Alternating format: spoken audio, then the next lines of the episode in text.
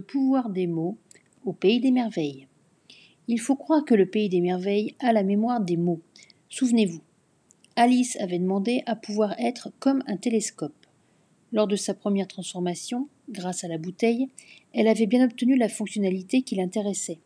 Elle avait rapetissé, mais le phénomène ne s'arrête pas là. Sa deuxième transformation semble bien filer la métaphore, ou plutôt filer la comparaison. Un coup comme un télescope, pour pouvoir enfin passer par la petite porte, Alice aurait bien besoin d'une aide salutaire. Un peu de changement ne lui ferait pas de mal. C'est alors qu'apparaît le gâteau, sur lequel est inscrit Mange-moi. Sans hésiter, elle commence à le manger, puis finit par le dévorer entièrement. Son corps va alors être le théâtre d'une deuxième transformation. Cette fois-ci, il s'allonge et devient tellement grand que sa tête ne voit plus ses pieds. Impossible maintenant pour elle de changer de chaussure.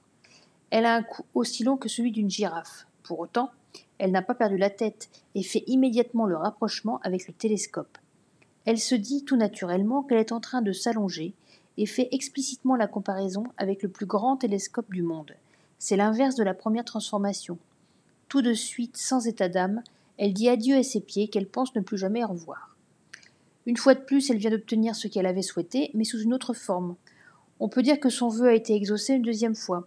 Mais quel est le message? Il faut peut-être chercher la réponse dans la polysémie des phrases.